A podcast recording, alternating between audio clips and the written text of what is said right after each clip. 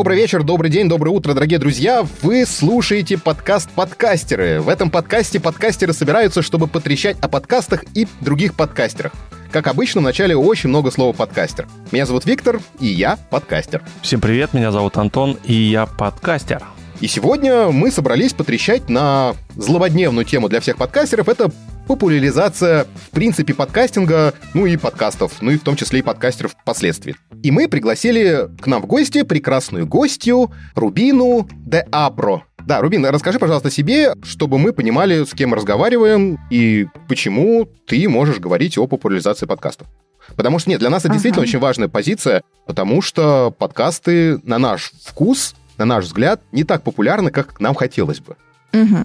Да, начну о себе, наверное, с того, чем сейчас занимаюсь. В общем-то, сооснователь студии звукозаписи и подкастов Arsa Production, также руководитель молодежного лейбла подкастов «Погружение». До этого работала с подкастами англоязычными «Заварили», а также с подкастами «Ментор Медиа». И с 19-20 года исследую индустрию именно как исследователь с факультета журналистики МГУ. И дальше уже начала работать на практике с подкастами. Вся эта история привлекла.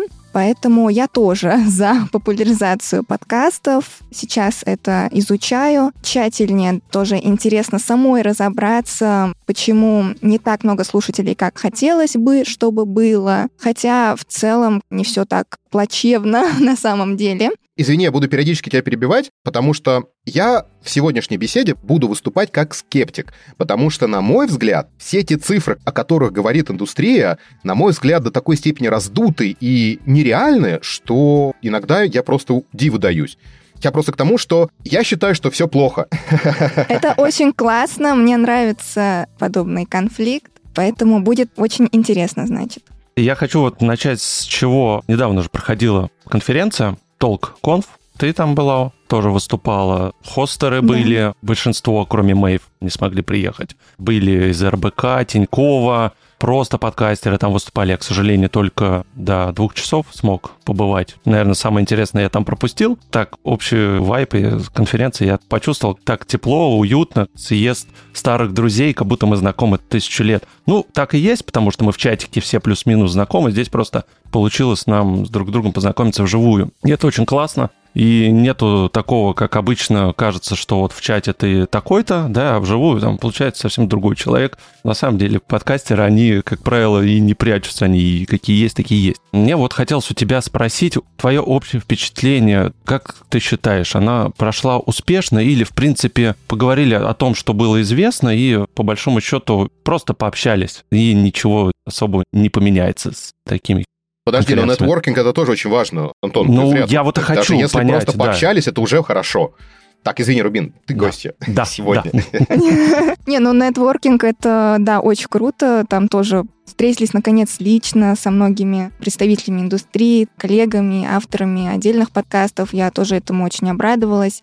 В целом про конференцию, ну, это очень здорово. В любом случае подобное вот проводить мероприятие, конечно, это очень круто. Я когда слушала, да, в начале, меня немножко расстроило, в какой-то степени удивило, что до сих пор задается вопрос, а что же такое подкасты? До сих пор говорится о том, что мы не знаем, что это, и до сих пор из года в год мы говорим про аудиторию, что все плохо, что бюджет небольшой выделяется. Хорошо, Хорошо, а что, по-твоему, подкаст? Здесь я различаю то, как нужно рассказывать про то, что такое подкасты бизнесу отдельно, и то, как нужно рассказывать, что такое подкасты слушателям. То есть это два немножко разных определения в плане того, что мы туда вкладываем. Если я общаюсь с представителями бизнеса, если мы хотим с кем-то делать продукт какой-то и заинтересовать их, то я прихожу к тому, что важно говорить о том, что Подкаст — это важный элемент human-to-human маркетинга, который позволяет выстроить доверительные, долгосрочные отношения с аудиторией. Это все, что из себя представляет, это аудиопродукт, аудитория которой очень отличается своим погружением в материал. То есть, если коротко для бизнеса, я бы такое определение давала, и это то, как мы сейчас общаемся да, с представителями бизнеса, то, что мы включаем в нашу беседу, то, что первое мы говорим о подкастах. Если мы говорим про слушателей, то это, соответственно, второе определение. Я сейчас говорю так, что это разговорный аудиоконтент, который публикуется на стриминговых сервисах, и обязательно упоминаю, какие, да, это сервисы. Яндекс Музыка, Звук, Apple подкасты и так далее, потому что люди, представляете, не все все равно могут понять, что такое стриминговый сервис, и поэтому приходится это тоже иногда уточнять. Поэтому, если коротко, то так, дальше уже можно уходить в преимущество, да, подкастов, когда мы говорим со слушателями, да, что можно параллельно еще что-то делать и так далее. Кроме того, сейчас я продвигаю подкасты как нечто, что будут слушать люди осознанные, высокоинтеллектуальные в том числе. Я сейчас прихожу к тому, что подкасты нужно продвигать все-таки вот как книги. Об этом еще говорили во время перерыва на конференции с коллегами, вот эту тему тоже поднимали, я все-таки прихожу к тому, что нужно немножко иначе презентовать подкаст как продукт и иначе привлекать к нему внимание. Я на самом деле не совсем согласен. Для продаж это все окей, я согласен. Когда ты говоришь о каких-то вот контактах с аудиторией, мы подразумеваем, что люди уже знают, что такое подкасты. А вот с твоим определением, что такое подкасты, я не до конца согласен, потому что там еще отсутствует RSS-фид. Но это не важно, это мелочи. Давайте разберемся, потому что мне тоже это очень важно. Я с этим сейчас работаю и тоже продвигаю подкаст как продукт, в том числе среди аудитории, которая с этим до этого не была знакома, поэтому мне очень хочется здесь от вас больше обратной связи, в том числе получить, как от коллег, и все-таки более развернуто, чтобы вы ответили, что конкретно вам не нравится в подобном определении, что, на ваш взгляд, в нем может оттолкнуть. А вот нарратив это считается разговорным? Типа это по Правильно, здесь я просто всеми руками поддерживаю в плане того, что это не совсем четкое определение. Я сама до этого очень аккуратно к этому относилась, потому что, естественно, подкасты — это не чисто разговорный контент. Подкасты могут быть разные, документальные, нарративные, ну, в общем, и не только. Но в целом это детали, в которые мы уходим. Ты дала хорошее определение, я ничего, просто я немножечко с ним согласен, потому что когда-то я в свое время выделил именно на мой взгляд, идеальную формулу, идеальное определение, что такое подкастинг. И там присутствует просто еще RSS-фид, который не без стримингов, а аудиофайлы, распространяемые по RSS-фиду. Ну а что такое RSS-фид возникает? Для кого это определение? Для коллег или для аудитории, которая не знакома Ну, это, скажем так, я бы сказал бы, это академическое определение, потому что действительно, можно ли считать подкастом аудиофайл, который ты загружаешь в Telegram? Академическое у меня есть свое, которое в научной работе я тоже вот выдвигала. Это вообще по-другому. Если говорить про научное какое-то определение, я его вообще не использую, потому что это просто путаница какая-то может возникнуть. Подкаст — это сегмент медиасистемы, который используют э, методы вот э, современные, да, то, что касается журналистские, и традиционные методы. Это и то я укоротила. Так, но давайте сейчас не об этом. Давайте на самом деле поговорим о популяризации подкастов. Как я понимаю, основная боль всех подкастеров — это то, что нас мало слушают. Рубин, ты как исследователь аудитории подкастов, скажи, пожалуйста, сколько, на твой взгляд, сейчас в России слушателей подкастов? Смотрите, тут такой момент. Исследователь аудитории подкастов — это не совсем то, потому что, опять же, то, что касается исследования аудитории подкастов — мы используем те данные, которые нам дают другие исследовательские компании. А кто занимается исследованием подкастов? То, что касается аудитории, например, Яндекс Музыка предоставила данные, то здесь необходимо, чтобы нам сервисы предоставили данные. То есть мы что можем сделать, это собрать, да, эти все данные как-то сложить, но то, что уже есть из тех данных, которые это есть, мы знаем, что это 10 миллионов человек, и до этого это было 16 миллионов человек. Здесь мы, как исследователи, каждый раз выделяем проблему, которая есть, связанная именно с аудиторией подкастов. Она рассредоточенная. Вот это та проблема, которая вносится в работы наши. Из-за того, что она рассредоточенная, ее не просто посчитать в том числе и сказать, что вот, смотрите, у нас вот столько-то аудитория в России. Если говорить про глобальные, те данные, которые есть, и опять же непонятно, насколько они прям точные, это вот 400 с чем-то миллионов человек глобально, и, соответственно, 10 миллионов из последних данных, которые у нас есть, это слушатели в России. Последние данные это давал РАЭК, насколько я поняла. То есть это они тоже провели исследование. Куда-то 6 миллионов делись, которые указывались ранее. Но ранее это и главный редактор ВК Music, Вероника тоже говорила в другом интервью, что она сомневается, что аудитория подкаста вот 16 миллионов, что нужно это все перепроверять. Ну, то есть с аудиторией это однозначно есть проблемы, и мы, как исследователи, ее тоже не можем решить. Мы тоже ориентируемся на те данные, которые есть, и нам тоже необходимо в любом случае запрашивать данные у сервисов и как-то понимать, сколько же всего, учитывая то, что аудитория, повторюсь, рассредоточена. На самом деле один и тот же человек может слушать в разных сервисах, к примеру, или как-то иначе это все может сложиться, очень сложно дать точный ответ. Мне просто интересно, а как вот посчитали эти 10 миллионов? Потому что у меня вообще нет никакой методологии. Я ориентируюсь исключительно на свои ощущения, которые мне говорят, что, ну, на самом деле не больше двух, если честно. Но людей, которые действительно слушают подкасты, а не так, что, знаешь, где-то был какой-то опрос, что типа 500 миллионов слушают в России подкасты, потому что на вопрос, слушаете ли вы подкасты, 80% людей, 500 миллионов человек дали ответ, что хотя бы один раз в месяц включают подкасты. Но это же не слушатели подкастов. Это просто ты в Яндекс Музыке нечаянно не ту кнопку нажал. Да, это одна большая существующая проблема, которая есть, что можно добавить. Мы, в принципе, не знаем, сколько людей слушают подкасты. Вот так вот. Хорошо. Но это не просто реально разузнать. Если у нас есть тот же YouTube, на котором собираются, да, вот эти все видео, там можно еще как-то сказать, что слушают вот столько-то, аудитория у канала такая-то. А в случае с подкастами у нас один эпизод публикуется на разных площадках везде, и это еще нужно собирать. И учитывая то, что есть сервисы, подкаст-площадки, которые до сих пор разбираются еще сами со статистикой, то да, непростая такая да, ситуация. Да, там про статистику была отдельная тематика, та головная боль еще. Они так и не да, пришли. Да. В общем, да, ведь даже обсуждалось то, мы можем хостинге давать статистику свою, чтобы перешли на другой хостинг. И все равно какого-то общего консенсуса не нашли, может быть, там Excel-ку сделать, CSV-шку сделать.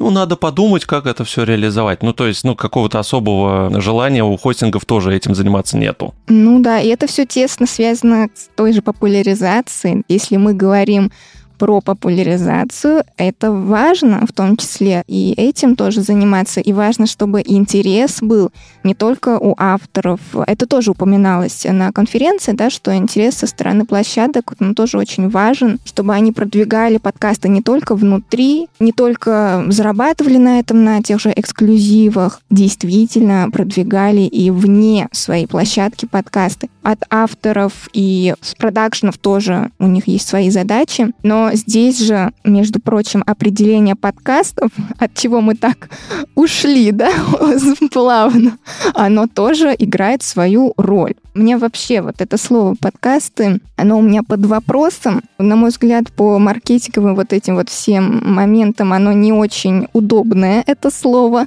Оно же от слова, да, iPod и broadcasting. Вот если пойти и остановить человека на улице и сказать, а ты знаешь перевод слова broadcasting? Ну, я сомневаюсь, что люди ответят на этот вопрос. А это важно, потому что это составляющая этого слова, которая непонятна людям.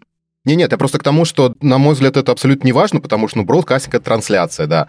Но мы раньше не знали слово «блогер». Ну, нормально. Откуда пришло слово «блогер»? От слова «блог». Это одна из тоже таких вот гипотез, что может быть действительно с этим словом тоже проблематично. Но я не говорю, что это так. Это слово действительно непонятно, особенно поколению более старшему. Молодежь, да, она вся знает современная, ну, плюс наши а, все, уже мы не молодежь, да? Не, ведь все, за 40 уже. Нет, еще не за 40. Уже не молодежь. А здесь, смотрите, вот изначально же хотели как назвать подкаст, вы помните? изначально хотели назвать аудиоблогинг. И мне это вот на самом деле ближе, и по характеристикам это обозначение кажется ближе. Потому что, по сути, вот у нас есть видеоблогинг, у нас есть хостинг YouTube со своими характеристиками, что там как таковых ограничений в принципе нет. Любой может открыть свой канал, загрузить контент, на какую тему он хочет. Здесь, естественно, тоже нужно с темой понятно быть аккуратными. Тем не менее, есть эта возможность. То же самое с подкастами, с аудиоблогами. Любой может прийти, зайти, открыть свой блог и вещать только вот в аудиоформате. То есть если у нас есть текстовые блоги, у нас есть видеоблоги, ну, логично, что есть еще аудиоблоги. Но вот ушло это все в слово подкасты и закрепилось слово подкасты. Опять же, мы тут в чатике говорили о том, что, допустим, за границей это часто не называют именно подкастами, это называют аудиошоу. И, в принципе, это вот аудиослово аудиошоу есть в моем определении подкастов. То есть это именно что аудиоконтент, аудиошоу. Но не суть. Я просто, понимаешь, по-моему, опять же, мы когда-то давно уже говорили о популяризации подкастов, мы говорили в рамках двух видов. Есть видеоблогинг, он распространяется только по сути своей на одной площадке, на YouTube. Все остальное это слезы, и по сути своей есть монополист, который подмял под себя весь рынок. Поэтому видеоблогинг типа вот так вот популярен. А подкасты, они, наоборот, они децентрализованы. То есть, в принципе, ты можешь создать стендалон сайт, там прикрутить подкастинг, там прикрутить RSS-ленту, и, в принципе, вот тебе твой хостинг. И ты можешь вещать с этого сайта. И, в принципе, как я понимаю, в современных реалиях многие оппозиционные подкасты так и будут делать в итоге. Если будет какой-то один сайт, который подомнет под себя все подкасты, где будут только там слушать. Например, Spotify к этому шел и идет медленным. YouTube как идет? То есть они просто закрыли Google подкасты, запихнули это в музыку. Это плохо. Это как вот с Яндекс Музыкой. То есть там у них книги, музыка, подкасты.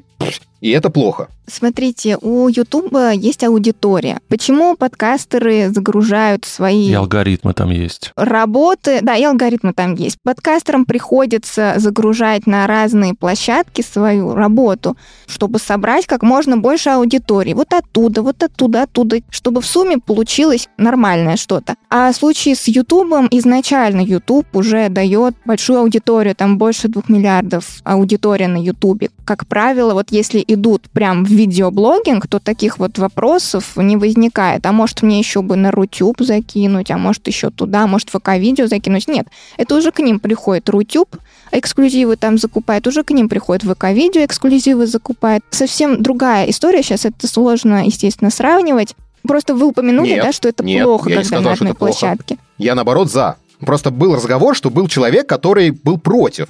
Если мы говорим о популяризации подкастинга в принципе, чтобы люди слышали, для этого нужны деньги. Деньги приносит реклама. Для рекламы нужны адекватные метрики результата. Это вопрос сдвоенного рынка, который вот я упоминала тоже на конференции. Сдвоенный рынок — это означает борьба как за аудиторию, так и за рекламодателей. Это вот из медиаэкономики термин. Соответственно, если нет аудитории, нет рекламодателей. Поэтому, да, это важно, чтобы была аудитория, чтобы можно было ту же рекламу дороже продавать. Слушай, а это получается замкнутый круг. Нет рекламодателей, потому что нет аудитории, а нет аудитории, потому что нет рекламодателей и, соответственно, их денег. Все. Здесь по-разному можно продвигать. Опять же, все уходит к целям все равно. Потому что, несмотря на то, что есть да, недовольство аудитории в подкастах, тем не менее, все, вот как я отмечаю, сегменты медиасистемы, будь то газеты, журналы, видео какие-то, компании, кинотеатры, не кинотеатры, очень многие уже имеют свои подкасты,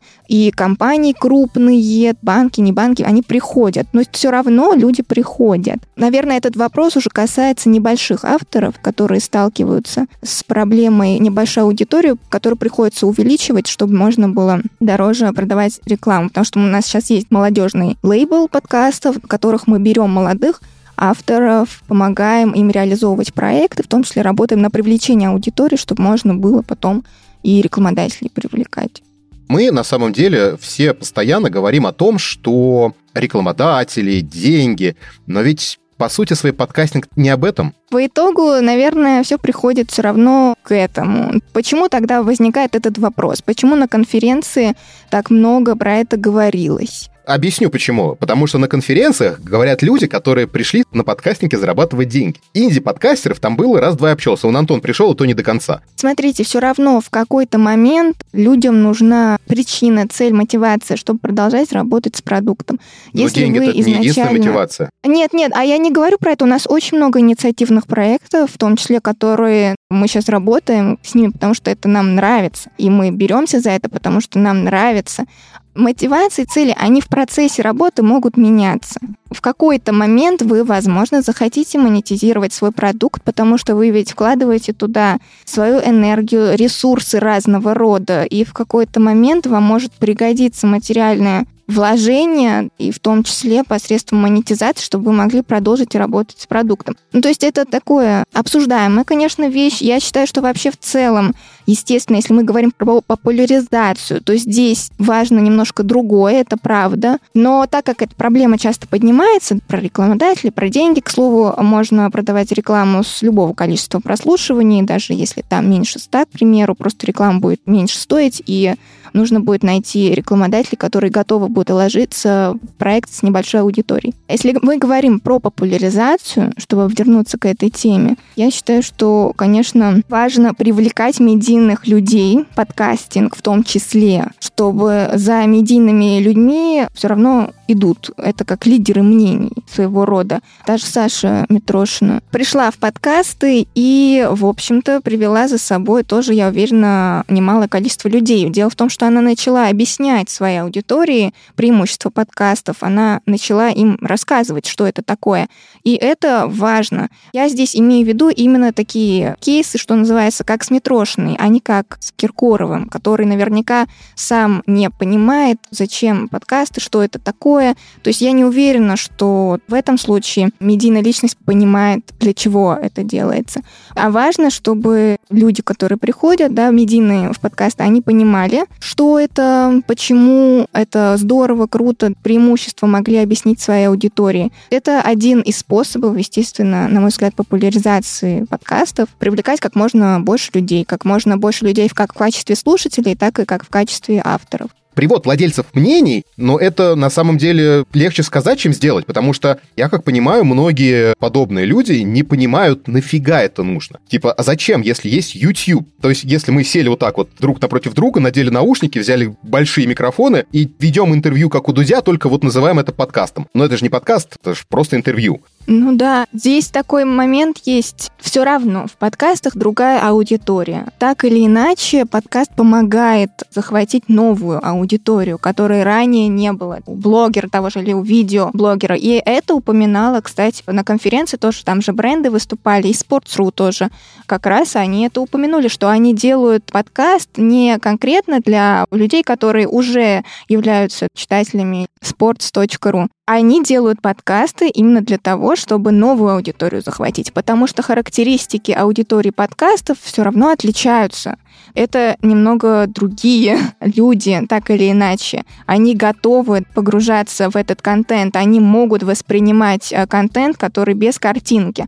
Недавно тоже по исследованию, которое там в США проводили, там вот 49% людей считают, что видео, подкасты им помогают лучше концентрироваться на информации. Опять же, говорит об особенностях аудитории именно аудиоподкастов и почему бы ее тоже не захватить. Я сейчас, конечно, не специалист, и, опять же, высказываю только свое мнение, которое может быть отличаться от большинства и быть не абсолютно неверным, но ведь подкасты слушают и люди, которые смотрят YouTube, то есть это же просто другой способ потребления. Я посмотрел какого-то блогера на видео, а когда еду на машине или на велосипеде, занимаюсь спортом, слушаю подкасты, потому что видео смотреть не очень удобно. И то, когда я, допустим, сел на велотренажер и еду куда-нибудь на месте, я включаю видео, потому что оно мне типа есть. И, по-моему, говорить о том, что это другая аудитория, ну, абсолютно неверно, потому что это та же самая аудитория, просто другой способ потребления. Не всем ведь подходит. Ну как не всем подходит? Всем подходит. Допустим, очень много блогеров на YouTube,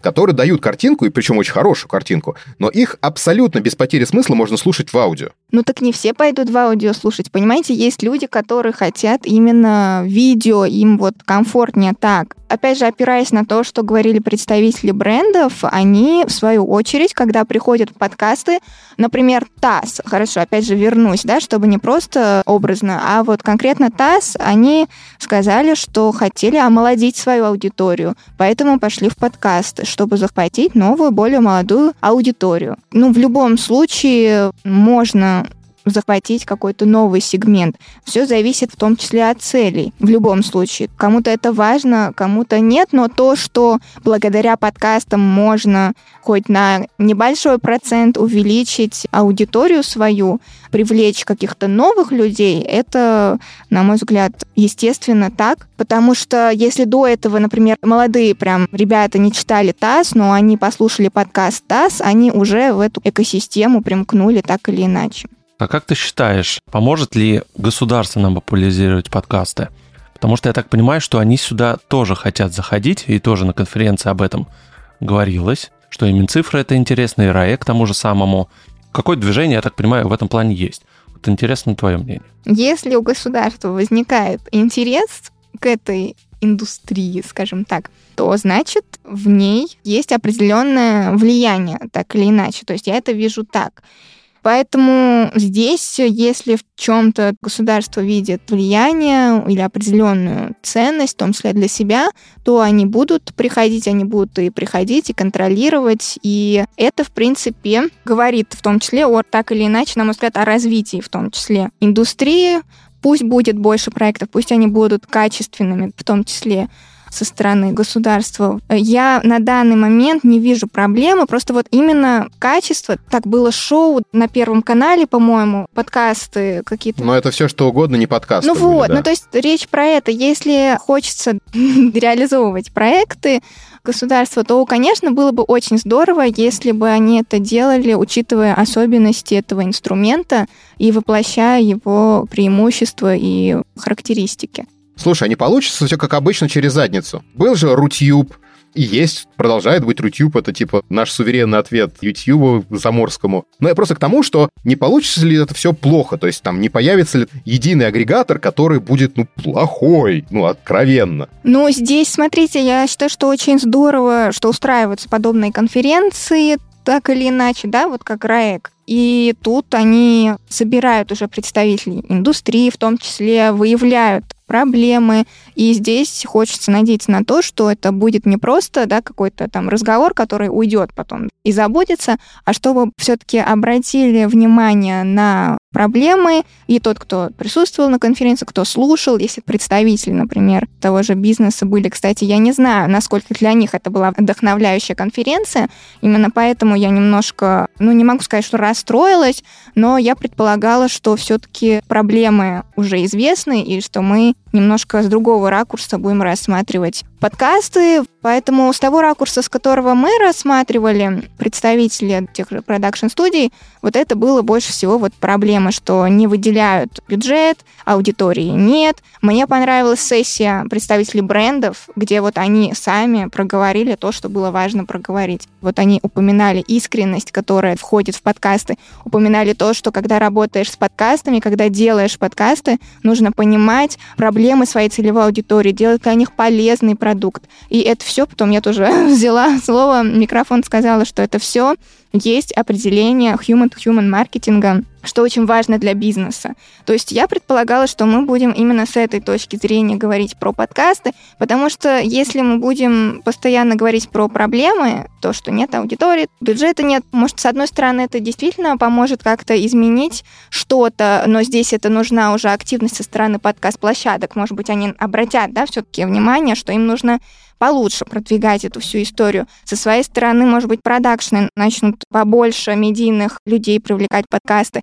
как две дорожки, например, делать больше таких инициативных проектов бесплатных, чтобы привлечь внимание к этой индустрии. Вот две дорожки недавно вакансию у них разместили продюсера. Они возьмут человека по итогам бесплатного обучения по продюсированию, потому что эта индустрия не всем знакома, и нужно ну, людей научить этому, и потом они уже будут выбирать, кого возьмут. Подобные вещи важно делать. К тому же в деловых изданиях, я считаю, важно, чтобы продакшены, по крайней мере, я сейчас хочу это реализовать, побольше пользы для бизнеса, прям идти в деловые издания, убеждать крупные деловые издания колонки писать или статьи другого рода. То есть делать для этого шаги разного рода, а не просто констатировать тот факт, что у нас не очень все радужно. Подкастеры же любят побалаболить, вот мы и балаболим на эту тему.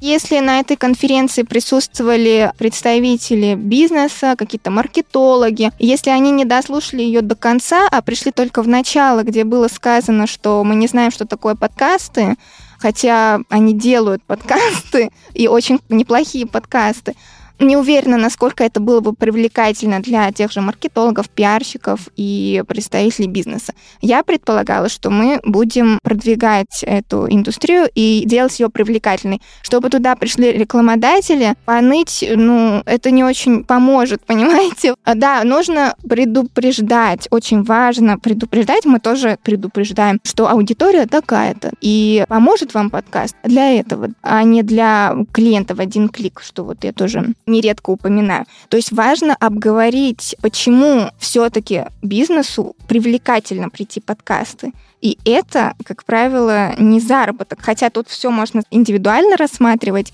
там можно и иначе продукт, в общем-то, сформировать, в том числе, чтобы монетизировать изначально. И сейчас вот, когда я общаюсь с представителями брендов, я это тоже сразу пишу, как же можно им монетизировать продукт и кого они могут привлечь в качестве рекламодателей, вложившись в нас как продакшн, который поможет им это реализовать, и кого они могут себе там найти в качестве партнера. Я вижу немножко другой путь продвижения в этом плане, особенно на таких больших мероприятиях. А мне понравилось, что чего Андрей начал, Капецкий. Он как раз, знаете, что сказал в начале практически конференции? Ребята, нам нужно объединяться. Если мы не объединимся, потом просто будет поздно. Это очень важно, да, особенно Опять же, я такой, знаешь, весь бессребренник, но я всегда... Ну, скептик. Не, нет, не то, что скептик, часто от всех слышу, что типа в подкастинге нет денег. Ай-яй-яй-яй-яй-яй-яй. Поэтому нету людей, поэтому нету заинтересованных. Но ведь давайте вспомним YouTube 15 лет назад. Там же тоже не было денег, и вообще никто не понимал, нахрена вот это нужно. И медленно, но верно на площадку пришли люди, которые начали делать круто. И в какой-то момент количество превратилось в качество, и потом пришли рекламодатели, которым стало интересно люди с аудиторией. И, может быть, сначала завоевать аудиторию, а потом уже говорить про деньги. Сейчас в подкастах, типа, очень много подкастов. 30 тысяч, там сколько у нас живых, я думаю, тысяч пять всего. Но я утрирую, я на самом деле не знаю, это, опять же, мои ощущения, которые с реальностью никак могут быть не связаны. Но если их будет миллион подкастов, то есть это значит, что миллион человек или полтора миллиона человек, потому что, как правило, вдвоем делают подкасты, уже делают подкасты. И эти люди приводят свою аудиторию. Может быть, есть смысл популяризировать типа создание подкастов, и неважно на каких площадках. 90% подкастов — это подкасты, у которых 100, 200, 300 прослушиваний, до 500. Но из этих 500 прослушиваний 20 или 30 человек — это новые люди. И если полтора миллиона подкастеров, то умножая это на 20 человек, которые они привели из своих друзей, потому что, типа, вот из-за них начали слушать подкасты. И они послушают максимум два подкаста, потому что у них Ну так хорошо. времени. Из этих 20-30 миллионов человек, да, согласен, половина отвалится. Но это уже 15 миллионов дополнительных людей. Ну вот это да, мы снова приходим к тому, что тоже ранее упоминала, что важно привлекать не только слушателей, а именно авторов контента. И опять же, до этого я упоминала медийных личностей, ну потому что они с собой приносят и слушателей, и в том числе потенциально авторов контента. Правильно, правильно, потому что я только что сейчас об этом тезисе сказал, что да, они приносят, допустим, с ними пришло условно тысяча человек, и когда они ушли из подкастинга, из этой аудитории, из тысячи человек тоже ушла, но не вся, там 50 человек осталось, ну то есть как бы малая часть, но она осталась, да, пусть делаются, да, они тоже вносят свою лепту. Пусть делаются, да. Как тоже было отмечено ранее со стороны разных представителей этой индустрии, действительно должен быть интерес в развитии. Просто здесь, понимаете, такой момент, что должно быть реально интересно, как такая цель, продвигать аудиопродукт. Вот это просто должно быть интересно. Если человеку не интересно глобально продвигать аудиопродукт, если кому-то из этой цепочки это не интересно делать, то процесс усложняется. Если основная цель не в популяризации, а в заработке, то, ну, да, тяжеловато будет. Не, ну просто смотри, если мы постоянно говорим о том, что типа монетизация подкастов, когда подкастеры будут получать деньги, а новые люди ошибочно приходят в подкастинг за деньгами. Потому что раз в два года, по-моему, случается бум среди новых людей, и они приходят, новые люди, такие типа, вот сейчас я вот на волне хайпа заработаю денег. Они заработают, потому что, ну, их нету пока. Ну, то есть они есть, но их очень мало. Я просто к тому, что нам, может быть, продвигать подкасты, пожалуйста, делайте классно, потому что аудио намного проще, чем видео. Для видео нужно оборудование, а для аудио тоже нужно, но меньше. Знаете, как в книге «Человек, покупающий и продающий» написано в книге Молчанова, он там пишет, ни в коем случае не говорите людям, что вы упрощаете продукт. Как сказал основатель Twitter, что ограничение в 140 символов — это возможность творчески мыслить. Но я тоже об этом думала, опять же, как стоит продвигать именно подкасты в массы. Но изначально эта история строилась так, и в целом довольно неплохо получилось. Поэтому я тоже думала про то, как же все-таки говорить про подкасты. Я сама монетизацию как за глобальную цель никогда никому не ставила, когда говорила про подкасты. Я говорил про другое, тоже больше про творчество, про возможность сказать что-то, что лежит там на душе, грубо говоря. То есть то, чем хочется поделиться. Кроме того, подкасты мы продвигаем в том числе как медиа и как медиа будущего в том числе, потому что если мы говорим про то, что аудитория подкастов — это те люди, которые готовы к саморазвитию, и параллельно, так как они могут и слушать, и делать еще что-то, это позволяет одновременно разные действия производить. У меня просто отдельный пост есть на эту тему, про то, как связано с прослушиванием подкастов и саморазвитие. За рубежом очень развито показывать, как ты саморазвиваешься, и подкасты входят в это саморазвитие. А в России все-таки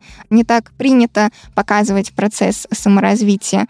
Оно немножко может по-другому восприниматься. Но это я к чему? Про то, как же говорить про подкасты. Изначально вот я недавно смотрела архивные видео Василия Стрельникова, и его подкаст, вот этот первый эпизод, The Big Podcast, он тоже продвигал вот этот момент, что вот как круто мы с вами здесь можем говорить на разные темы, вы можете взять свой гаджет, диктофон, то есть для этого мало что нужно, и вы можете стать частью подкаста, вы можете стать ведущим своего радиошоу.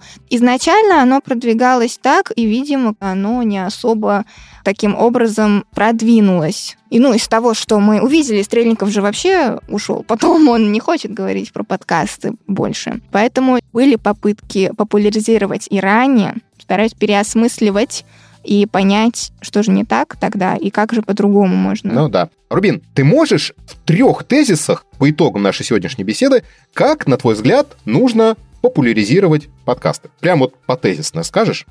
Да, как ты это видишь? Ой, мне кажется, мы с вами проговорили вот эти многие моменты. Если подводить итог, в целом, да, интерес всех, которые входят в эту цепочку, интерес со стороны как продакшенов, так и подкаст-площадок, так и авторов. Как мне кажется, важно все-таки как можно больше тех же бесплатных на данном этапе проводить мероприятий, которые позволят людям познакомиться с этой индустрией, прикоснуться к этой индустрии. Я там со своей стороны, например, с подростками этот момент развивала. Многие не были знакомы с подкастами, потом стали авторами подкастов. Так что важно просто рассказывать об этом людям, потому что все равно, да, есть люди, которые не знают до сих пор, что это такое. Поэтому по возможности продвигать эту всю историю. Вы имеете в виду сейчас популяризация в сторону слушателей больше или в сторону бизнеса? Во все стороны. То есть мы сейчас говорим в глобальном плане. Ну вот, я считаю, как можно больше тех же упоминаний в СМИ, в деловых изданиях, как можно больше тех же колонок. Это тоже здесь, конечно, нужно уметь убеждать да, тех же издания, журналистов, что это важно, это интересно, и как можно больше упоминаний этого инструмента, чтобы было. Привлечение медийных личностей, блогеров в это направление, их именно заинтересовывать и заинтересовывать с точки зрения создания качественного контента, а не псевдоподкастов, которые тоже, в общем-то, мы наблюдаем, что такое тоже создают. Если мы говорим про развитие аудиопродукта, то уж нужно делать аудиопродукт, а не уходить в видеоподкасты. Но здесь, когда люди уходят в видеоподкасты, продакшены, это запрос клиентов, запрос аудитории. Понятно, что поэтому уходят в YouTube, в видеоподкасты, потому что там больше аудитории. Но, повторюсь, если есть цель продвигать аудиопродукт, то нужно продвигать его, делать его и использовать видео только как вспомогательное нечто, что поможет продвинуть. Например, вертикальный формат задействовать. Мы, например, так делаем. У нас аудиопродукт, но после беседы мы записываем несколько э, видео, несколько коротких видео Для со спикерами. для рилсов и так далее. Рилсы, шорты, ВК-видео. Мы работаем с этим так, потому что нам важно именно аудиоподкаст продвинуть. Мы не хотим делать сейчас видеоподкаст и продвигать видеоподкаст, потому что людей искаженное понимание этого термина. Вот я тоже удивилась тому, когда попала на YouTube-шоу, которое называют подкастом, и где ведущий сказал, что это не интервью, это подкаст. Подкаст очень сложный такой жанр. Я понял, что я должен это каждое видео повторять. Интервью — это когда задаешь один вопрос и ждешь долгий ответ, а подкаст — это когда ты общаешься с человеком. Люди ставят микрофоны в кадр и думают, что они записывают подкаст. Меня вот это немножко смущает, и понятно, что приходится и с таким работать, Потом этот момент тоже нужно в головах у аудитории как-то прояснять вообще, что есть подкаст, а что не подкаст. Это определенная работа, не маленькая, которую придется проделывать всем участникам, которые готовы эту работу проделывать. Друзья, мы все должны популяризировать подкасты. Любым способом, любой, который вы изобретаете способ, это хороший способ популяризации подкастов. Если у вас есть выход на бизнес, с бизнесом. Если у вас выход на аудиторию, с аудиторией. В общем, друзья, чтобы подкасты развивались, нам нужно их популяризировать. Сюрприз. Вот так вот. Давайте на этой ноте и закончим сегодняшний разговор. Рубина, спасибо тебе огромное, что ты присоединилась, рассказала свое мнение, которое нам было, безусловно, очень-очень интересно. Так, давайте под конец, вот мы сейчас потихонечку вводим такую интересную рубрику. Если вдруг тебе есть что-то сказать миру о себе и о своих проектах, вперед. Во-первых, спасибо большое, что позвали. Мне тоже было очень интересно пообщаться на тему подкастов, как можно чаще участвовать в подобных мероприятиях и проектах, потому что важно об этом говорить. И веду канал «Записки журналиста», где рассказываю как раз вот то, о чем мы с вами сегодня говорили, свои какие-то мысли относительно той же популяризации подкастов, и в целом, то, что касается подкастов, делюсь там. Также я автор канала подкаст вакансий и мероприятий. Забыла об этом вначале сказать. Подкаст Джоб. Так что, кому интересно находить вакансии... Ну, мы ссылки оставим в описании обязательно. Спасибо, да, находить мероприятия, то им может быть интересен этот канал. Также у нас есть студия звукозаписи, как студия подкастов. Пока мы о ней не рассказывали, пока мы ее используем для наших собственных проектов. Спасибо вам большое, что позвали. Мне очень приятно было и интересно было очень пообщаться. Спасибо вам большое. Дорогие друзья, спасибо вам, что вы дослушали этот подкаст до конца. И если вы прям дослушали до этого момента, поставьте, пожалуйста, в чате смайлик дельфинчика. Слушайте подкастеров аудиошоу, в котором подкастеры обсуждают подкастерские темы. Меня зовут Виктор, и я подкастер. Меня зовут Антон, и я подкастер. И с вами была Рубина, э, редактор, продюсер подкастов. Супер, спасибо большое. Дорогие друзья, до следующего раза, который может быть очень скоро, а может быть и нет. Пока. Пока-пока.